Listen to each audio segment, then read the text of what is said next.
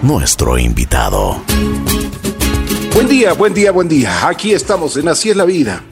El día de hoy tengo el gusto de presentarles nada menos y nada más que a un, a un ser humano extraordinario. Lo, tengo el gusto de conocerlo y, de, tener su amistad desde hace muchos años. Pero hace unas dos semanas atrás vi un reto en Instagram que se había puesto Bernardo Sevilla, así es. Bernardo Bernie Sevilla se había puesto un reto pero impresionante.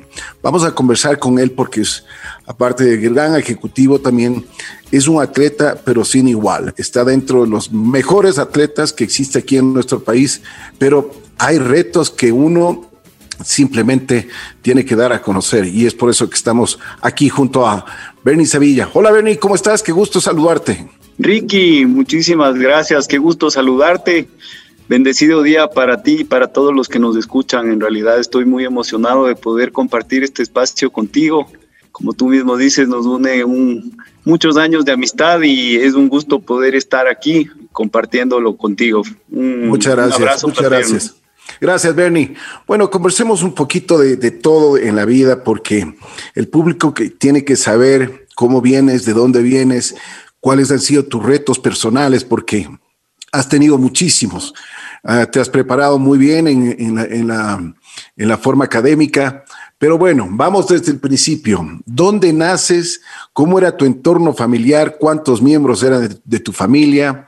Comencemos por ahí. Bueno, mi papi se llama Juan, es de Juan Sevilla, es de origen ambateño, mi abuelo, mi, mi papá ya nació acá en, en Quito y mi mamá es cuencana, se llama Lola Ledergerber. Eh, ella vino de Cuenca hace, a Quito hace, bueno, ya muchos años en realidad, eh, más de, ya deben ser unos 60 años, que vinieron y, formaron una familia aquí en, Quito y pues tengo tres hermanos, mi hermano mayor Juan, que tú también lo conoces, Verónica, eh, mi hermana es la segunda y mi hermana menor que son que es María Dolores eh, la, es, eh, es, la última somos cuatro en la familia pues mm. eh, ahí está esa es mi procedencia en realidad el, el ejemplo familiar y el, el ejemplo de mis padres ha sido muy importante y sobre todo de mi familia y de, mis abuelos en la vida. Qué bueno.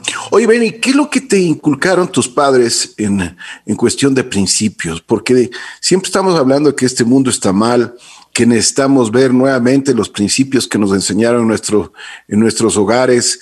Eh, este, este tipo de cosas que realmente a nosotros nos inculcaron cuando éramos pequeños. Sin duda, mis padres, sabes que yo, yo crecí en un hogar con muchos valores. Mi padre es una persona eh, de, muy, primero, de amor por la vida, amor por la vida y, amor por lo, que haces, por lo que él hacía. Segundo, siempre el amor familiar, el, compartir el amor con los demás y el respeto a los demás, eh, pues eso también es algo que, que él siempre me inculcó y el amor por la naturaleza y el salir afuera para poder explorar y conocer, eh, conocer el, el, entorno, ¿no? Y el amor por las personas, siempre compartir con los demás. En el caso de mi madre es una mujer incondicional, igual que mi padre, un amor incondicional por, por su familia, lealtad sobre todo, honestidad sobre todo, puntualidad, eh, entrega. Esos han sido los principales valores, ¿no? Sobre los que yo he Y el esfuerzo personal, porque en realidad eh, creo que esa ha sido una de las...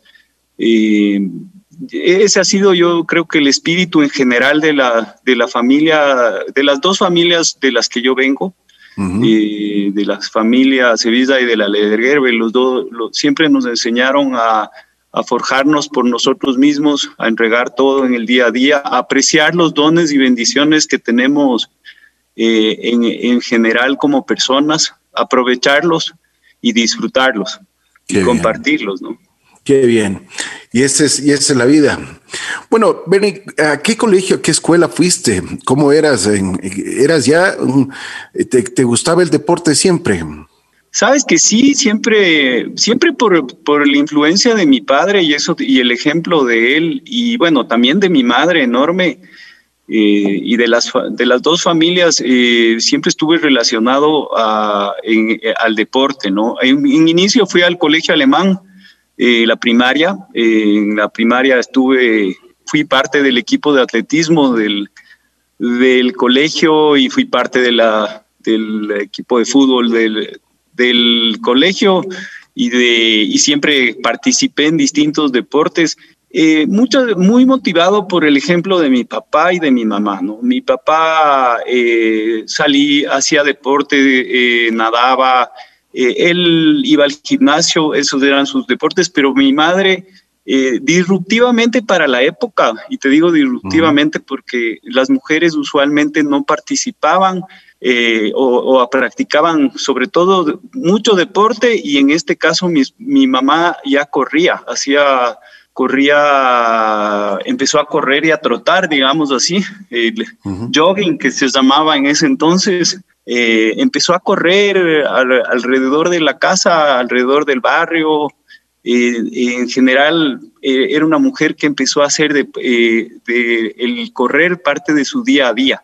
Inclusive participó cuando yo tenía 12 años, esto es eh, hace algún tiempo, ¿no? Estamos hablando de hace 38 años, en, en, la carrera Últimas Noticias. En la ah, carrera Últimas Noticias, cuando la carrera Últimas Noticias partía de la 10 de agosto. Imagínate que partía de la 10 de agosto por la zona de la Y y llegaba a la zona del Tejar en el centro. En ese entonces la carrera tenía alrededor de 10 o 12 kilómetros. Ya sabes que en ese entonces no se medía tan bien la distancia. Y fue una de las pocas mujeres que participó, eh, inclusive por ahí tengo una foto en mis, en mis redes sociales y en mi Instagram eh, con Eda. Y yo creo que ese ejemplo, el ejemplo de mis padres influyó mucho en el amor mío por el deporte. Y, el, y bueno, mi abuelo eh, era deportista, mis dos abuelos fueron deportistas, mi abuelo Sevilla eh, era un excelente deportista y practicó deporte prácticamente hasta cerca de su muerte, que él vivió 90 y, 98 años, imagínate, entonces él jugaba, él, jugaba, eh, jugaba golf en, su última época, pero jugó, participó en básquet, participó en tenis, jugaba, eh, nadaba. Entonces, yo, eh, yo pienso que ese fue el principal, la principal influencia y el ejemplo que yo tuve, he tenido alrededor de mi familia para que me inicien el deporte. Estábamos hablando de, en que estuve en el alemán, esta anécdota es, es curiosa porque te voy a contar, Ricky, que eh, cuando estuve en el, en el equipo de atletismo del colegio, el Ramiro Almeida, que probablemente tú le conoces, era el entrenador de, de en ese entonces éramos un, un, equipo de atletismo que usualmente en los escolares sacaba el primer puesto como colegio. Éramos muy fuertes en el atletismo. En... Yo optaba por tratar de ser, entrar en las pruebas de pista, es decir, de correr. Pero en los selectivos, usualmente eh, había gente más rápida. Eh, entonces, eh, el Ramiro me, me, seleccionó para lanzar bala. y esto es algo que, que, he hecho en mi, he pensado en mi, he hecho una, me he ido hacia atrás viviendo en mi vida y decía, pero a mí me encantaba correr. Igual era bueno para lanzar bala, porque en las prácticas que mi padre me llevaba al gimnasio hacía pesas, pero yo nunca fui un tipo extremadamente fuerte, pero creo que a través de esas pesas desarrollé una buena práctica para lanzar la bala. No me fue mal en los escolares, quedé en segundo o tercer lugar en lanzamiento de la bala, pero yo competía contra personas mucho más eh, grandes que yo y sobre todo los lanzadores de balas son usualmente musculosos o muy masosos, ¿no? Y yo era un flaco que quería correr, eso sí, siempre. Eh, entonces tuve en mi mente esto de, las carreras, de, ser, eh, de practicar el, deporte de, correr en mi mente mucho tiempo. Em, de ahí, bueno, estuve, estuve en, el, en el Intisana y en el Isaac Newton en la, en la secundaria. Ahí siempre fui parte de los equipos de, las selecciones de distintos deportes, entre básquet, fútbol. Eh, luego ya salí del colegio y, y me fui a la universidad y en la universidad más bien me incliné mucho por la práctica de, del gimnasio, ¿no? Y sí corría, sí corría eh, un par de, un par de, unos 15, 20 minutos o 40 minutos al día de vez en cuando para mantener mi estado físico y, jugaba fútbol en las elecciones. De ahí me integré al mundo del, deporte, o sea, siempre estuve relacionado con el mundo del deporte, ¿no? Esa fue mi, mm. mi juventud y, y así, así pues transcurrió. Oye, ¿cuál, cuál fue tu primera carrera? Mi primera carrera de, de pedestre, dices tú. Así es, así es. Porque ya, mm, por ejemplo, tú te metes a las maratones, pero tú eres un, atleta de élite de, resistencia. Es así, ¿no es cierto? Correcto, sí. La primera, verás, yo, yo me relacioné al mundo del, running, eh, bueno, como te comentaba, corría y la primera carrera eh, de, de, de, digamos, de pedestre fue las últimas noticias, mi primera carrera. Yo creo que además ese es la, el, uno de los inicios de, la, de las personas en, en, en, el Ecuador en general, correrse unas últimas noticias es, es yo creo que el primer paso, ¿no? Así el primer paso de muchas de muchas personas. Ahora tal vez son, esa era nuestra carrera referente en, en ese entonces, ahora hay un poco, hay bastantes más, pero eh, inicias con una, inicié con esa carrera. Pero realmente... Eh, eso era 15 kilómetros, ¿no? Ese era 15 kilómetros, sí. Eh, la corrí en el, cerca del, debe haber sido en el 2000, 2000 más o menos. Y esa carrera, eh, esa carrera la hice, me preparé bastante bien, eh, pero yo, yo te digo, la, eh, donde yo empecé mi, mi, mi amor por la ultra resistencia y por el deporte de ultra resistencia fue posterior a eso, fue en el 2012. O sea, porque digamos de ese 2000 al 2012 yo me dediqué a correr carreras de expedición como el Guairacinchi, eh, ese tipo de carreras que el momento en que probé los deportes de aventura y, empecé a correr carreras de expedición, me encantaron. Me encantaron. Las carreras de expedición son extremadamente largas, ¿no? A ver si es que nos un poquito nos explicas para que el público conozca y cómo te dedicaste, porque esto no lo haces individualmente, esto lo haces con un equipo, ¿cierto? Correcto, sí, así es. Eh, mira, para mí eh, y mi referencia, yo veía el Discovery Channel, eh, las carreras, a veces dan segmentos de lo que son carreras de aventura y había una carrera, eh, había el Ecomotion, que era un, circuito de carreras de aventura que se corría en el mundo entero. Este, las carreras de expedición son carreras que se corren en equipos usualmente de cuatro personas, donde al menos debe haber una, una mujer como parte del equipo. Y lo que haces es... Eh, corres en una, una el, organizador diseña una ruta que es salida desde un punto y llegada a otro, ¿no es cierto? Pero tú no conoces, sino hasta el día de la carrera, cómo va a ser la prueba y cuántas, la, primero son de distancias largas, yo he corrido hasta 700 kilómetros en esa modalidad. Wow. Eh, y vas mezclando distintos deportes de aventura. Por ejemplo, te dicen, eh, hablemos de un caso aquí en el Ecuador. Sales de Quito y llegas a San José de Minas en bicicleta. De San José de Minas a, la punta del Cotacachi o a Cuicocha tienes que caminar. En Cuicocha tienes que hacer remo, hacer un circuito de remo en kayak y luego de eso vuelves a tomar la bicicleta para ir hacia Piñán. Entonces, Así te, y, y ese es un, vas haciéndolo sin conocer cómo va a estar programada la carrera, sino hasta el día de la carrera, cómo son las etapas. Eh, usualmente son carreras sin parar y, son de un punto a otro, ¿no? Entonces, eh, ese es el tipo de carreras.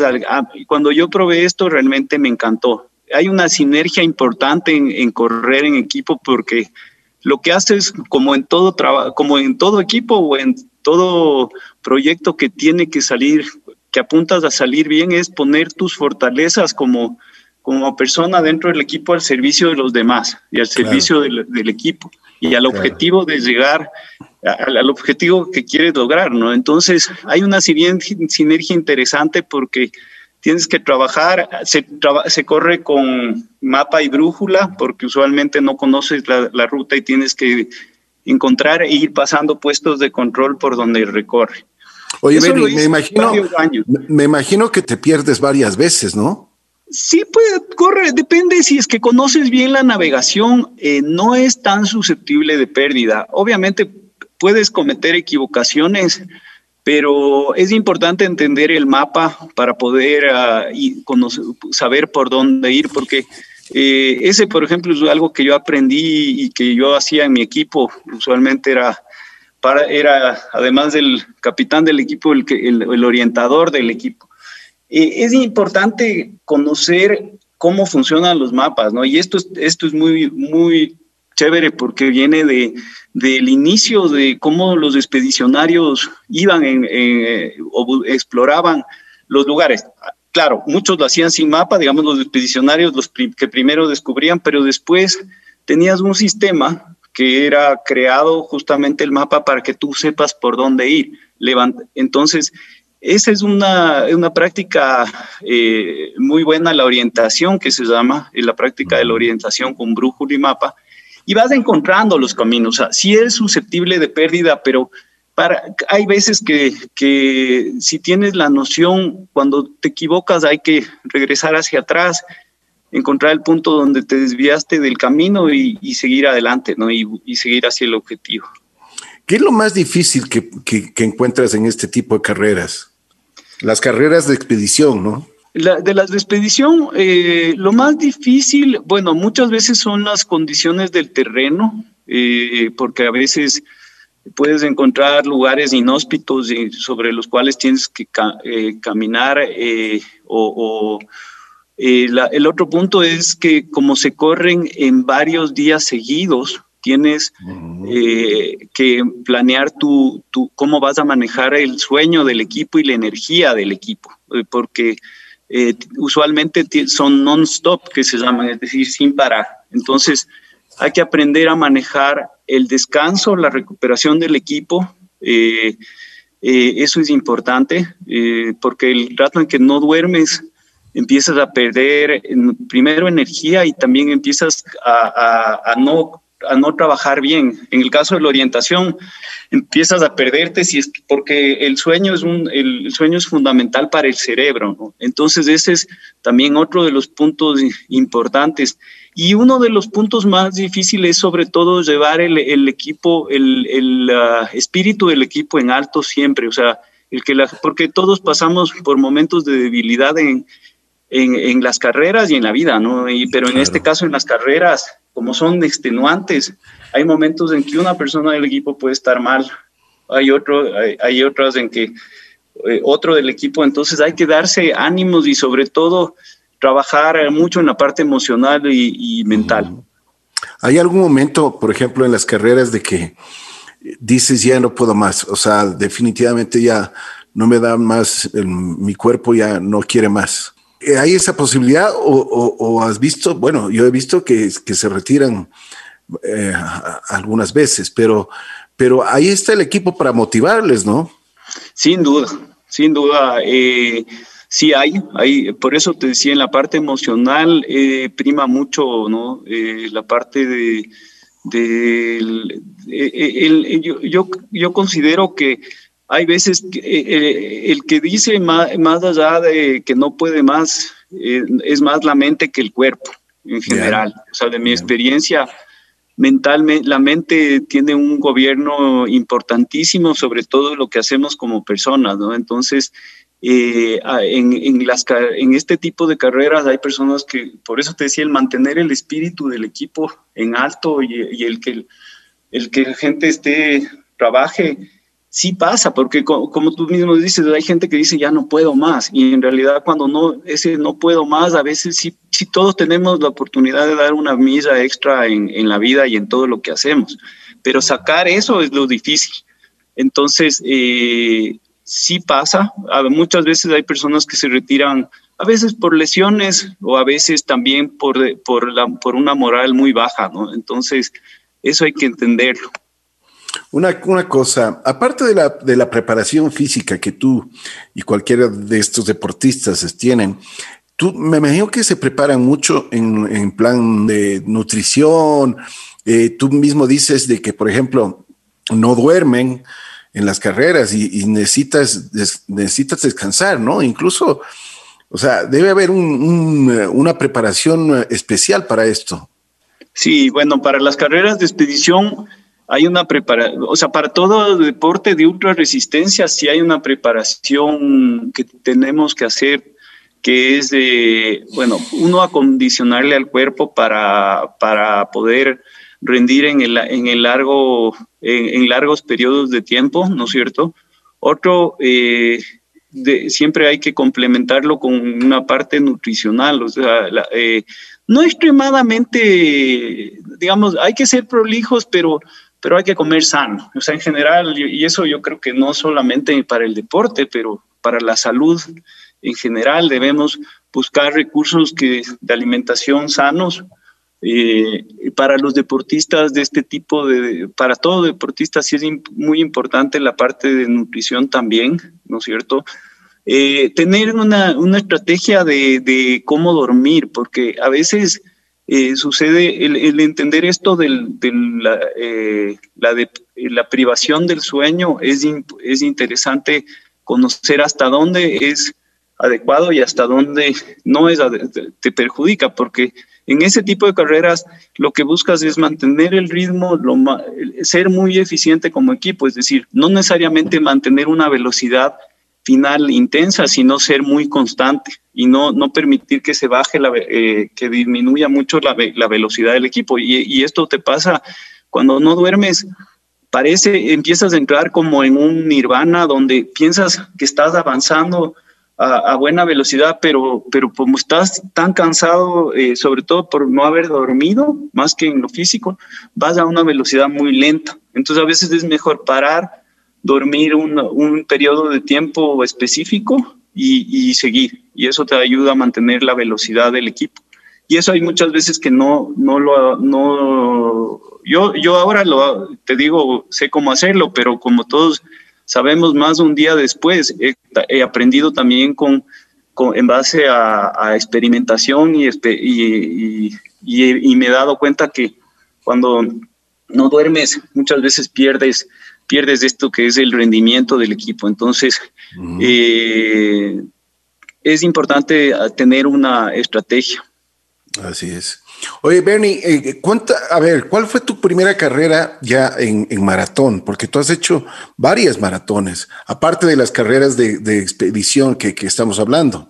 Sí, verás, en el 2012 me vinculé a este mundo de la... Había yo corrido un par de maratones de asfalto, eh, que son las de 42 kilómetros, y en el 2012 empezó, eh, vino acá la marca North Face y trajo el circuito de carreras de, de montaña y ultra trail eh, de, que, que, manejaba la, que maneja la marca y ahorita, bueno, ya la suspendió, pero manejaba a nivel mundial. Entonces vino con North Face cuando abrieron la tienda acá y, pues, y abrieron esta, esta carrera y se corrió en la zona de San Pablo, en, en un lugar hermoso. Para ese entonces yo eh, practicaba las carreras de expedición, corría bicicleta de montaña también de maratón y, ya había corrido unas maratones pedestres. Así que eh, habían alternativas de, correr eh, distintas distancias, había 80, 50, 21, 10 kilómetros. Entonces dije, bueno, me voy, voy a, yo creo que eh, tal vez los 80 es una distancia todavía que no la conozco, pero uno, los 50 sí los podré correr porque eh, he recorrido en las, tanto en las maratones, ya he logrado los 42 kilómetros y en las carreras de expedición he hecho trekkings de 50, 60 kilómetros, entonces creo que puedo estar, puedo, puedo hacer y terminar esa distancia. Entonces, eh, me preparé no con mucha anticipación, eh, porque la verdad venía de una, había yo tenido una lesión en el pie eh, antes de un Guairacinchi justo ese año, y me estaba recuperando, pero me inscribí, así que participé en esos primeros 50 kilómetros de, de, ultra trail, porque además todo lo que pasa del, de la distancia de maratón, es decir, de los 42 kilómetros, eh, se llama ultramaratón. ¿no? Esa es la diferencia. Una ultramaratón es todo lo que sobrepasa los 42 kilómetros. Entonces, eh, me inscribí en la maratón, ultramaratón de los 50, eh, corrí por primera vez esos 50, a la final llegué en un muy buen lugar, fue una carrera fue una carrera, eh, para mí una primera experiencia muy hermosa porque estaba haciendo, estaba corriendo en las montañas. Eh, no, no, parte corría, aparte caminaba, porque además así también es el, el trail o el, ultra trail, pero me sentía súper bien, me sentía súper motivado y, y llegué, eh, me parece que entre los, ¿qué será? Entre los cinco primeros de esa, en esa carrera. Eh, y, bueno, fue, fue hermoso realmente. Eh, fue un momento que se me abrió el, dije, esto es lo mío, esto es lo que había soñado desde chiquito, que ojalá, eh, o sea, el correr eso me encantó, me motivó, me, fue una, una excelente experiencia terminar la carrera, porque eh, para correr y para hacerlas, eh, ponerse retos, depende mucho qué es lo que nosotros queramos hacer, ¿no? Pero en inicio yo, yo considero que muchas veces cumplir con, la, con el objetivo, con la distancia que, que nos proponemos es, es suficiente, ¿no? Entonces en ese entonces para mí fue hermoso. Logré los 50 kilómetros y, y me encantó. Bueno, pero eso ya fue el inicio. Después, ¿qué, ha venido? Porque em, realmente te has especializado en esto, ¿no? Exactamente, sí, sabes que eh, fue el inicio y fue el detonante de, una experiencia hermosa, porque para el siguiente año, que era el 2013, eh, decidí que me iba a preparar de la mejor manera posible para esa misma distancia y, la, siguiente carrera de ese mismo circuito. Eh, mi, meta era no caminar en ningún momento de la carrera, eh, simplemente saber que esas subidas eternas que, que hay en las carreras las debía correr, que debía estar en capacidad de correr, que las bajadas las podía también correr, que en todo momento iba a correr. Así que ese fue mi siguiente objetivo, me preparé, hice una mucho mejor preparación. Eh, y estaba, eh, yo pensaba que si es que eh, hacía una buena estrategia, me podía ubicar entre los tres primeros puestos de la carrera. Eh, con mucho respeto por uno de mis mejores amigos y compañeros de equipo que también iba a correr la distancia que yo le consideraba siempre un excelente deportista y mucho más fuerte que yo, porque era un tipo que había corrido mucho tiempo. Entonces fui a esa carrera que se corrió en Machingui, eh, eh, de la North Face. Hice la carrera, eh, fue una experiencia hermosa y a la final llegué primero de la carrera. Qué bien. y, corrí y llegué junto con este amigo mío. compartimos el primer lugar, pero en general al final, las últimos que cuando yo le alcancé a él, él más bien eh, le apoyé para que lleguemos juntos a la meta porque él estaba muy desgastado, ¿no? Entonces, eh, fue una, personalmente fue una experiencia hermosa y ahí empecé, o sea, ahí, de ahí eh, me encantó, corrí 50 kilómetros. Mi, mi, objetivo de ahí fue dominar la distancia de los 50. Ya, ya la dominé, gané aquí y me fui a correr en, en Estados Unidos, en la North Face de, corrí la final de la North Face en Estados Unidos que se corría en San Francisco. Eh, esa fue mi primera experiencia internacional, que de paso fue un, un conocer el nivel internacional de deporte eh, en este tipo de, disciplina que es el ultra trail, ¿no? ¿Y qué, cómo, cómo te fue? O sea, estabas, estabas en buen, en, en buen nivel. Sabes que justo, o sea, fue, fue yo gané en junio de ese año acá y me fui, la carrera es en diciembre. Eh, fui y eh, bueno, me acompañó mi esposa además a San Francisco, con la cual Tamara también es mi esposa y compartimos esta pasión por el trail. Eh, es, es, muy chévere porque ella me acompañó en ese entonces, ella no corrió esa, eh, ahí, pero verás, eh, primero, claro, llegué con dos días de anticipación. hicimos turismo el día anterior de la carrera en estos hop on, hop off, porque además San Francisco es una ciudad espectacular que no te puedes perder de conocer, porque es hermosa, ¿no? O sea, no, conocer la, la ciudad es hermosísima. Y de noche llegamos al hotel y me dolían las piernas. Yo le decía a Tamara, oye, así me duelen las piernas, de mañana tengo 50 kilómetros. ¡Wow! Y de paso habíamos pasado por la tienda de North Face y había visto unos eh, corredores que recogían las, los dorsales y eran unos tipos extremadamente brandeados con uniformes profesionales. Dije, estos son con los que me toca mañana. Entonces, eh, la gran ventaja fue que, eh, bueno, al día siguiente salimos y corrimos esta distancia. Me encontré con, con los mismos que les había visto el día anterior en la partida me dieron el chance de partir en la ola élite, eso sí, por el resultado que había obtenido aquí en Ecuador. Eh, Sabes que fue una carrera hermosa y uh, a la final llegué en el top 10, llegué noveno de mi de, de la general y me ubiqué primero de, de, la categoría, pero me di cuenta que el nivel de, de, deportistas afuera era increíble. Obviamente hice un muy buen tiempo, corrí los 50 kilómetros en 4 horas 45. Eh, entonces eso es un excelente ritmo. Eh, la carrera era hermosa, el nivel de gente, de corredores impresionante, eh, gente de un nivel élite, ¿no?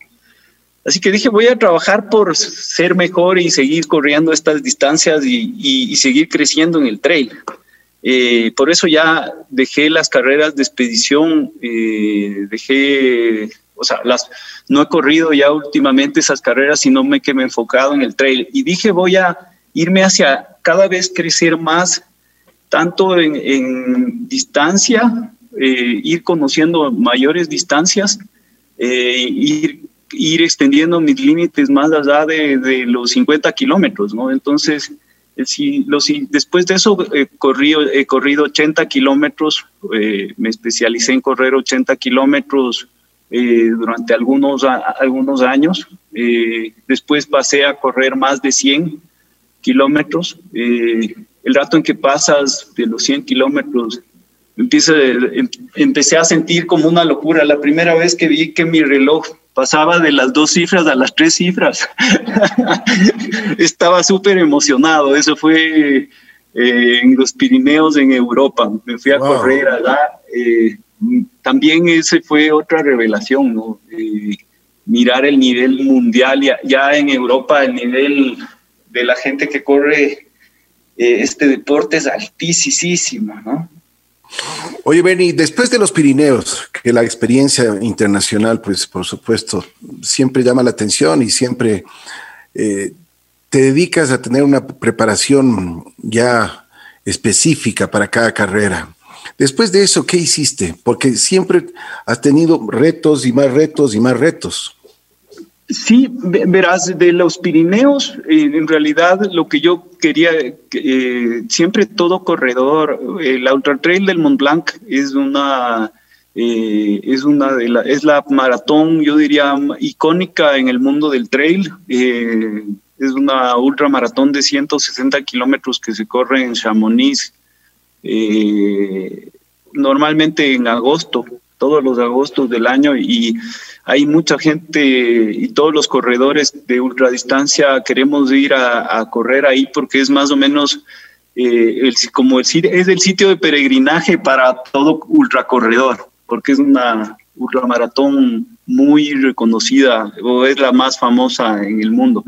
De, me puse como meta eh, clasificar para esa carrera y hacer toda, todo el, Clasificar es decir, llegar directamente como sin, sin sorteos, porque es una carrera a la que aplican muchos, muchos corredores. En primero tienes que sumar un número de carreras anteriores de ultramaratón que te dan puntos para optar por un cupo. Eh, pero cuando, te, cuando no has clasificado directamente o has subido tu performance como deportista o tienes un, performance como deportista dentro de la, el, digamos, el promedio mundial, por encima hay un índice de, calificación, te toca entrar por un sorteo. Entonces, eh, mi objetivo el, hasta el 2018 era, eh, perdón, al 2019 fue eh, clasificar a esa carrera sin, sin necesidad de optar por sorteos. Entonces, eh, trabajé mucho el año 2019 por mejorar mi performance, corrí algunas carreras de ultramaratón, dentro de esas hubieron las posibilidades de subirme al podio general eh, dando gracias a Dios, bendecido con los resultados. Y también hubieron otras en las que, en las que me fue, que aprendí mucho. aprendí mucho. Eh, me fui a correr a la, me fui a correr a Ushuaia también en, eh, en el fin del mundo, una ultra, ultra trail que fue hermosa. Corrí en la nieve, a 5 grados, a menos 5 bajo cero. Fue una carrera hermosa también, donde las condiciones de nieve estuvieron ahí, corrimos 100, 130 kilómetros. Oye, pero cada, vez, cada vez te fuiste especializando más y cada vez eh, son, ah, son mucho más las distancias. Exacto, es que hay que ir, hay, que irle, hay, hay un proceso, ¿no? Yo, yo le, le, hay una ley que se llama la ley del proceso, es decir, cuando que en la que pues yo me he dado cuenta que hay que cumplir siempre con un proceso para llegar a la, meta que nos planteamos. Eh, y había, yo, yo debía debo y sigo aprendiendo todos los días sobre esta ultradistancia, sobre lo que son más de los 100 kilómetros. Eh, me fui preparando más cada vez y e hice todo el trabajo que tenía que hacer para lograr ese cupo a, la ultra a la al, al, UTMB que se llama el Ultra Trail del Mont Blanc. Finalmente terminé el año eh, y me llegó el gran el, el, premio el premio hermoso y la gran sorpresa en diciembre cuando apliqué para la para la ultramaratón del Mont Blanc y me, y me dijeron que estaba que, que estaba asegurado mi cupo para ir a correr en el 2020. Era en, el, en agosto del 2020 esta, esta carrera. Eh, eh, entonces terminé el año muy, muy feliz eh, por haber hecho todo el trabajo y haber pagado el precio. haber pagado el precio para poder llegar, me refiero al precio físico y mental, ¿no? Estaba muy contento en general en ese, al final del, del 2019. Oye, pero impresionante esa carrera, ¿ah? Sí, bueno, eh, fue, fue un trabajo fuerte, ¿no? Ahora, la carrera yo no pude correrla en el 2020 porque se suspendió. Eh, se va a realizar ahora en el 2021 con condiciones de, de bioseguridad especiales. Eh, pero yo, a mí, a mí, en este caso no hubo la, la, del 2020, se canceló, la del 2021 sí va a haber, yo no voy a ir este año, pero tengo listo eh, mi, mi, espacio para el 2022, entonces esa la voy a hacer en el 2022. Eh, voy a estar ahí en, en Chamonix corriendo, estoy muy, muy emocionado de eso, ¿no? Pero claro, eh, todo esto ha cambiado por la época de la pandemia en general. El 2020 fue un tiempo de cambio para, para todos. Justo yo te iba a comentar y te quería preguntar, ¿qué es lo que cambió con la pandemia? En general, bueno, en mi vida cambió todo, ¿no? De los primeros días de, la pandemia. De ¿Tú podías, ¿Tú podías entrenar, Bernie? ¿Salías a entrenar o no? Eh, no en absoluto, en absoluto, porque yo soy muy, yo en eso cumplo, cumplo con todos los parámetros que me dicen y, es, para mí es importantísimo cumplir con las reglas eh, de las autoridades y de la sociedad, en este caso de la pandemia. Eh, me refiero, es una, era una regla para todos, para, para toda la sociedad, el no salir, el estar en casa y Así que los primeros días estuvieron difíciles, pero después ya me adapté, empecé a entrenar en casa, eh, hice, adapté mis entrenamientos a, mi, yo tengo un pequeño jardín, al jardín, a, hacer, a subir y bajar las gradas de mi casa que son, o sea, de un piso a otro, eh, hice algunas prácticas de entrenamiento y además empecé a hacer otras prácticas de deportes que no, no había tenido oportunidad de hacer. Aprendí a saltar soga con mi hija, que, que yo le veía que la teníamos aquí unas sogas que algún día habíamos eh, comprado y ella em, empezó, yo trataba de saltar y ella ella vino un día, se puso a saltar al lado mío y, realmente me quedé sorprendido. Entonces aprendí a saltar soga con ella eh, y empecé a saltar soga, hacer, hacer otro tipo de deportes, eh, digamos, de prácticas deportivas hasta poder volver a salir. De ahí me hice unos retos dentro de la casa, en el jardín me hice cinco kilómetros un día, dándome vueltas prácticamente. El jardín debe tener unos 15 metros o máximo de largo, por entonces dándome circuitos ahí y, pero sí lo que busqué es mantenerme activo, ¿no? Activo haciendo ejercicios funcionales, los ejercicios funcionales son con nuestro propio, el peso de nuestro propio cuerpo y, y muchas de las cosas y esperar, esperar, pero, pero también eh, tener, eh, mantenerme. Algún día eh, hice un reto personal de tres horas aquí en la, de, correr, pero esperar, ¿no? Esperar a ver qué era, qué es lo que, lo que pasaba. Ese en general, buscar cómo adaptarme. Los primeros días, sin duda, que fueron bastante fuertes, ¿no? Yo creo que como para todos. Así es. Hoy, Benny, y Estoy seguro que con esto de la pandemia también se suspendieron todas las carreras, todas las actividades en el mundo. Sin duda, sin duda las actividades en todo el mundo no ya no como te comentaba la esa la ultramaratón a la que me iba eh, ya se suspendió y, y, se suspendieron prácticamente todas las competencias del año pasado. Claro, claro. ¿Y ahora se está volviendo a retomar o no?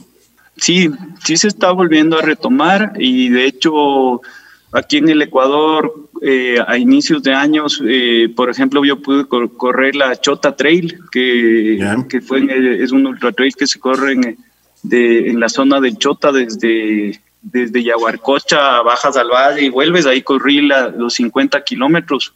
Fue la primera carrera del año y también eh, se pudo dar la Petzel Trail Plus, que corrí en baños 80 kilómetros a en, eh, por, en abril, ¿no? A finales, a finales de abril. Fue justo antes de que, de que haya esta nueva medida de estado de excepción de, del gobierno que recién la pasamos, o sea, hasta hace poco que se terminó en, en, mayo 23.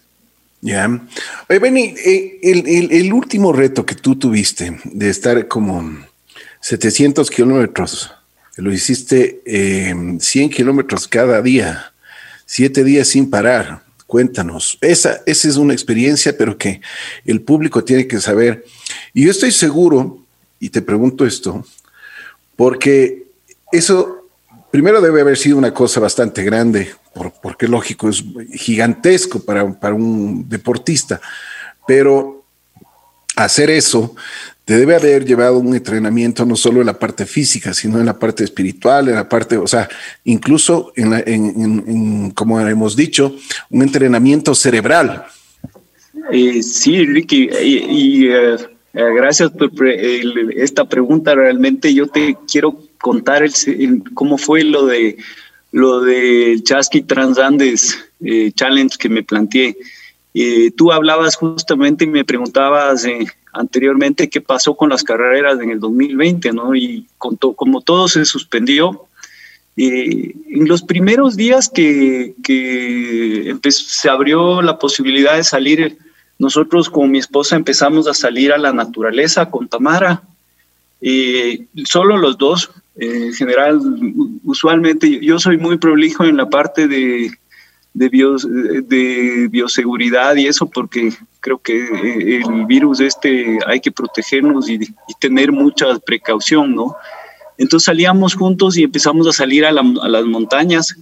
En agosto 8 eh, nos fuimos al, al Paso Ochoa y salimos al Paso Ochoa y en un momento que subíamos al Paso Ochoa, a mí me vino un momento de iluminación y yo diría que es un momento como de clarividencia o de punto de, quiebra que se llama, y donde yo hace mucho tiempo había soñado con recorrer el camino del Inca en el Ecuador.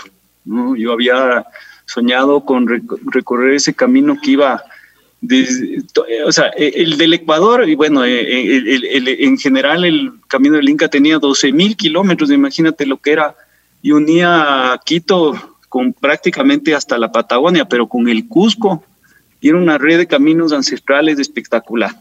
Y yo admiro mucho y siempre digo que todos los ecuatorianos tenemos un chasqui que vive en nosotros, porque los chasquis eran los correos incas estos que llevaban los mensajes de, de la de, de una digamos desde Quito al Cusco.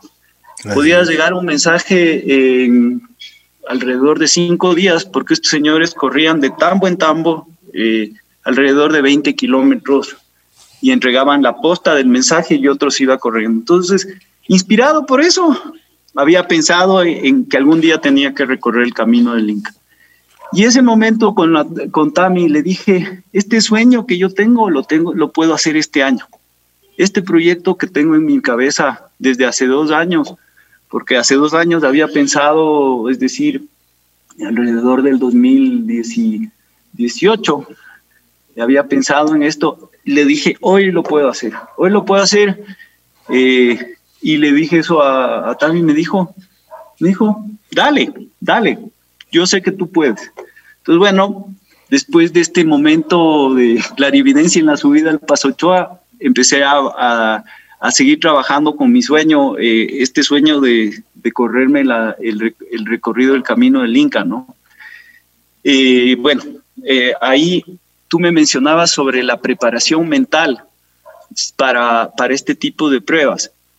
Yo en realidad, ¿por qué sabía que ese momento era el momento? Yo llevaba dos años, dos años de, de, preparación mental. En general, yo, yo eh, en lo personal eh, me preparo bastante en, todos los ámbitos de mi vida y, creo que eso es parte de lo que las personas debemos hacer, es buscar el crecimiento personal en, en los distintos ámbitos de la vida.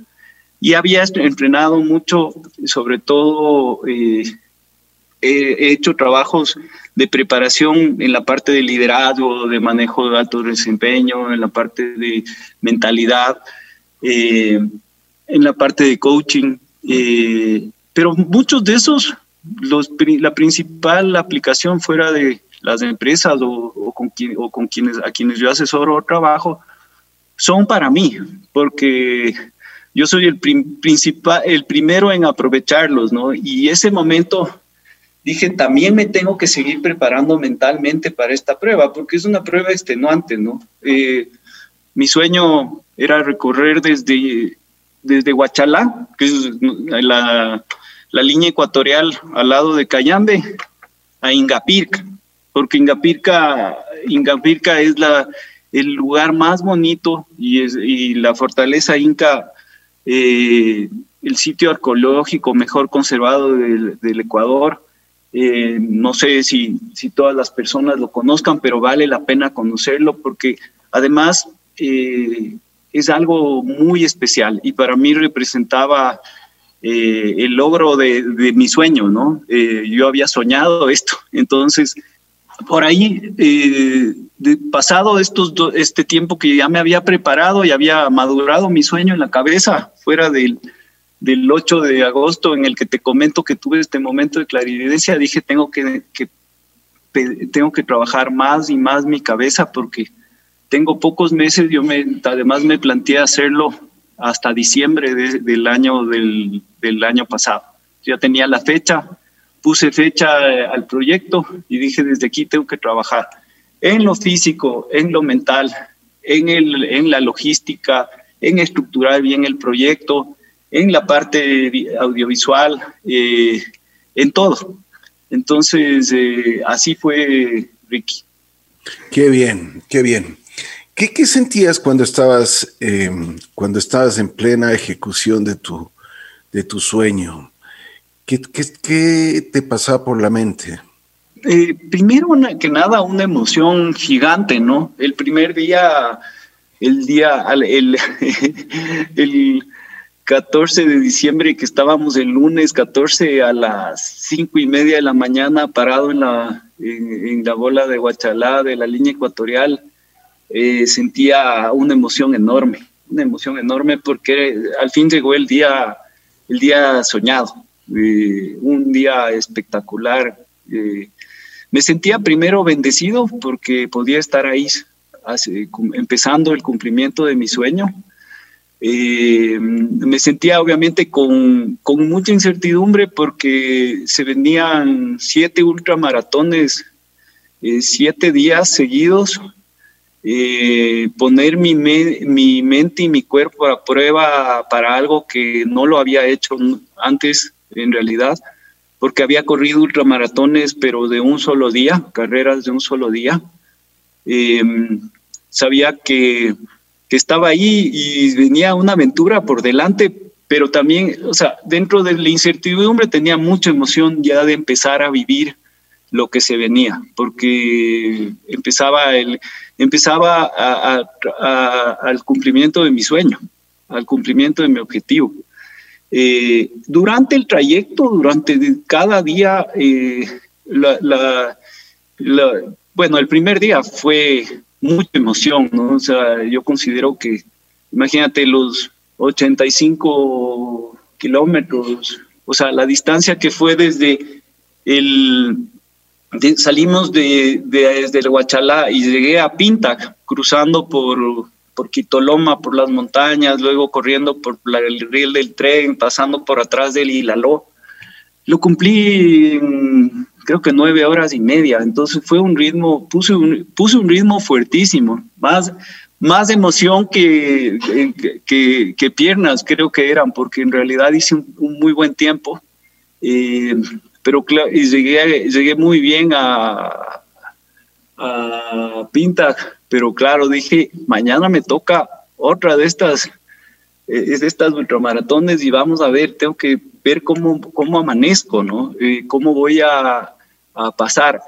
Ahora, eh, ese, ese día, claro, al final, por la emoción que te contaba de para llegar a Pinta, sí sentía mis piernas cansadas por mucho ritmo que yo le había impuesto a, mi cuerpo. Pero tenías, tenías, te esperaba todavía bastante trayecto, ¿no? Sin duda, sin duda. Eh, sin duda era, empezaba, recién estábamos empezando. Claro. Al día siguiente veríamos que era, que cómo, cómo venía lo de recomenzar cada día, porque ese es además uno de los puntos que, que, yo dije, la estrategia para, para hacer esto es pensar que tengo que recomenzar cada día, recomenzar y volver a, volver a empezar cada día. Es, es como en, mucho, o sea, como la vida, ¿no? Hay veces que tienes que volver a empezar nada más. Así es, y, así es. Y, olvidarte de lo que pasó el día anterior. Así es. Oye, pero te lanzaste 700 kilómetros en siete días, es impresionante, 100 kilómetros diarios. ¿Cómo, o ya, ya cuando, cuando estabas por terminar, eh, ¿qué pensabas? ¿Qué era para ti? O sea, ¿qué significaba esto para ti? Verás, em, tuvimos etapas buenas, duras. Al día siguiente, la etapa 2, me, cayó una tormenta gigante y al inicio de la, de la primera, digamos, de esa etapa tenía bastantes dolores. Eh, en la tercera etapa, que esa fue, digamos, una que cruzamos del parque del Cotopaxi, en el parque del Cotopaxi me cayó una tremenda tormenta. Eh, al día siguiente fuimos hasta el Quilotoa, imagínate desde Pastocaya Quilotoa, era un desnivel fuertísimo. Eh, y, bueno, fui cumpliendo así las etapas que algún momento todos podrán ver en el, en el documental que está en YouTube.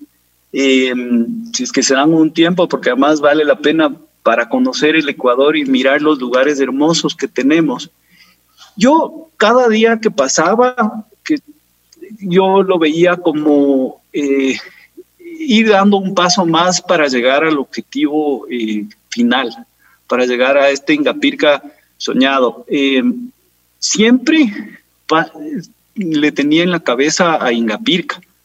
y, sabía que, y, lo que pensaba Ricky era, he dado un, un, pasito más, he subido un escalón más cada etapa tuvo su particularidad y su, y su dolor, su dolor en el no, me refiero dolor no, no, no, no en la parte física, pero su dificultad, su dificultad mental, su dificultad emocional. Eh, habían momentos duros, difíciles en los que, en los que claro, estar corriendo 11 horas seguidas eh, eh, es, intenso en lo emocional, en lo mental y en lo físico, pero también yo lo que hacía era disfrutar del paisaje. Mira, Ricky, yo tuve un privilegio de un clima espectacular en, muchos lugares, hasta donde nos llovió o donde nos cayó, te contaba esta tormenta, después de la tormenta que fue fuertísima, aparecieron los dilinizas nevados, y era el premio de poder ver ese paisaje hermoso eh, después de la tremenda tempestad que nos había caído, ¿no? O en el Chimborazo, cuando pasé, nos tocó una lluvia incesante, eh, pero había un, ambiente como Escocia, te digo, era hermoso el lugar. Eh, y en los distintos lugares fue así. Y yo lo que hacía era alimentarme de lo que iba viendo y de poder conocer el Ecuador y de saber dónde estaba. Otro punto importantísimo, la gente en las comunidades eh, salía a, saludarnos, los ecuatorianos somos extremadamente amables en todo lugar, la gente muy amable eh, y, lo que iba haciendo es ir viendo el objetivo siempre. Y cada día, eh, si bien me sentía, me sentía, no me en ningún momento llegué a sentir un agotamiento de, de, la parte física en general. Eh, pero sí fue, fue un trabajo fuerte, ¿no? Arduo. Eh, el equipo con el que conté de, soporte y de amigos que me, que me, acompañaron en algunos proyectos que, se, que vinieron para apoyarme, eh, fue, fue, apoyó, me ayudó, me ayudó, me ayudó sin duda y todo salió perfecto.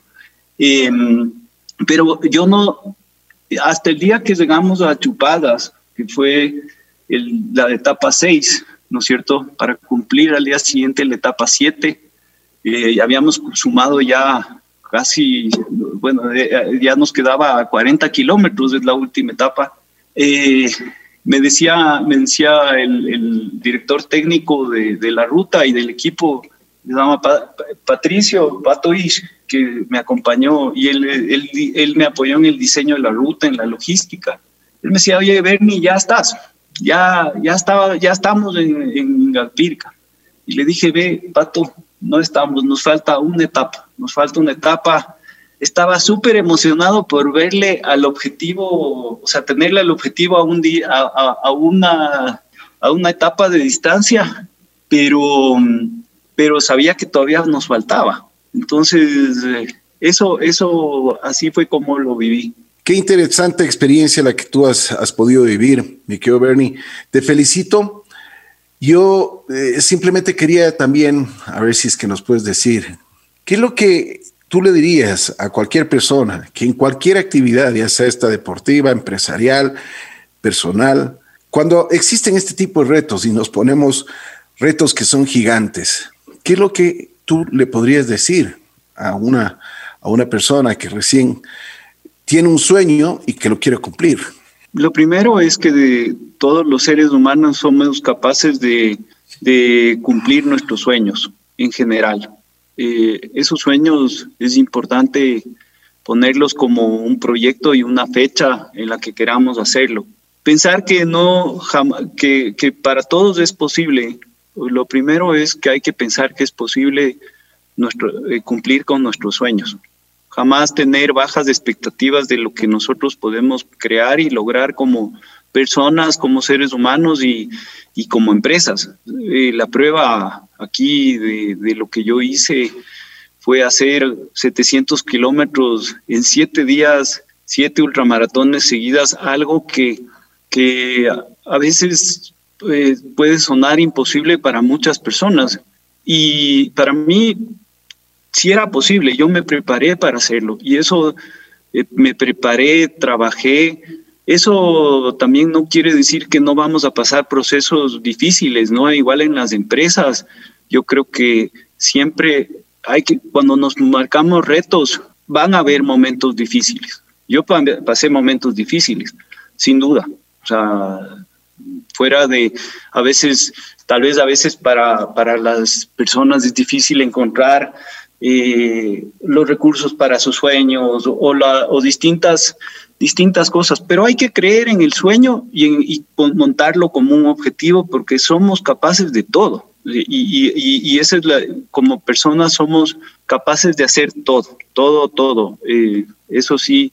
Eh, y también hay personas que eh, en el trayecto eh, va a haber eh, personas o influencias a nuestro alrededor que puedan decir que no somos capaces o que no lo, no lo podemos lograr o que es imposible. Yo simplemente les diría que, que a eso no le den oídos, a eso no, no lo escuchen, sino se fijen en hacia dónde quieren ir y lo podemos lograr todo. Por otro lado, eh, los en Ecuador, los ecuatorianos tenemos un talento espectacular, o sea, somos capaces de muchas cosas, somos capaces de, de hacerlo todo. Y, y, es parte de nuestra naturaleza, entonces eh, yo les invito a todos a, pensar de esa manera, a empezar siempre que las cosas son posibles. Y también a los hijos, a los hijos, por ejemplo, la educación hacia las, hacia las generaciones venideras, eh, es algo que yo, por ejemplo, considero que es importante fundamentar en las personas la capacidad de logro que tienen. Obviamente, y que los logros requieren de trabajo, que cumplir los sueños también requieren sacrificios. Eh, yo te hablaba en este caso, yo sabía que tenía que, obviamente, hacer un proceso para llegar a, a Stingapirca, cumplir mi sueño, pagar un precio por hacerlo, pagar un precio personal en cuanto a el, las horas que iba a estar ahí, el tiempo, la mentalidad, afrontar el mal clima, eh, hacer, hacer todo, todo lo que iba a conllevar el logro de mi objetivo, pero yo estaba dispuesto a hacerlo. Entonces, esa es la realidad. O sea, esa es la realidad. Podemos hacer todas las cosas. Ahora, obviamente, con esta experiencia previa, yo estoy buscando qué más voy a hacer ahora, qué, hacia dónde voy a proyectarme. Y eso también aplica en lo personal eh, y en lo empresarial. Es decir, una vez que logramos un objetivo, ¿qué más vamos a hacer? ¿Hacia dónde vamos a ir? ¿Hacia dónde vamos a crecer? ¿Y qué podemos?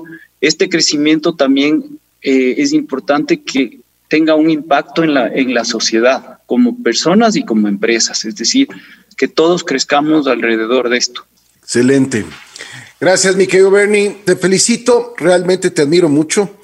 Eh, yo al principio de esta, de esta conversación, de esta entrevista, yo te decía que vi en tu Instagram eh, hace un par de semanas y dije, tengo que entrevistarle, tengo que invitarle a este muy buen amigo para que nos cuente su experiencia. Admirable, te felicito y como tú lo has dicho, los ecuatorianos tenemos muchísimo talento en todo sentido. Simplemente nosotros tenemos que proponernos y hacerlo. Bernie, te mando un abrazo muy especial. Si deseas agregar algo, con mucho gusto. Muchísimas gracias, Ricky, por tus palabras. Gracias a todos los que nos han escuchado el día de hoy. Eh, les invito justamente a que se pongan retos y, que salgan, salgan, o sea, salgan eh, a, buscarlos eh, en todo sentido, ya sea en lo profesional, en lo personal, en lo deportivo, en lo espiritual en general, en todo lo que ustedes busquen, eh, yo sé que lo pueden lograr. Les agradezco por el tiempo y les deseo un bendecido día a todos. Muchas gracias. Bernie, antes de que, de, de, que te vayas, si es que nos puedes dar todas tus redes sociales que me están pidiendo acá, por favor. Claro que sí. Mi Instagram es arroba Bernie Sevilla Eh, tengo una página de Facebook que se llama eh, Bernardo Sevilla Trail y Ultra Trail para, perdón, liderazgo y, Ultra Trail para mortales. Eh, mi página. Muy buena, muy buena me parece. Así es, sabes que, eh, bueno, en esa, yo creo que lidera, yo te cuento algo y para todos, eh, en realidad yo me di cuenta que el liderazgo personal es el principio de todo. El liderazgo es el inicio de, el inicio y el, y el fin de muchas cosas, ¿no? Entonces, eh, un día antes se llamaba trail y ultra trail para mortales, pero en realidad después de mi experiencia y de los últimos años me di cuenta que el liderazgo es lo más importante. Cómo nos lideramos como personas eh, es donde empieza nuestra el, el, el, liderazgo a nosotros mismos desde el primer trabajo que tenemos que hacer. Entonces, por eso le puse ese nombre. Y bueno, tengo una página personal de página web que www.bernardosevilla.com. Y bueno, mi Twitter, arroba Bernie Sevilla. Te mando un abrazo especial, Bernie.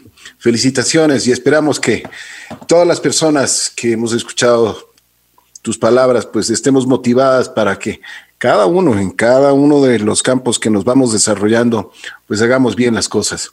Gracias, Bernie. Cuídate mucho y esperamos el próximo reto, seguir por así, paso a paso, ¿ok? Y, y te comprometo para que nos cuentes.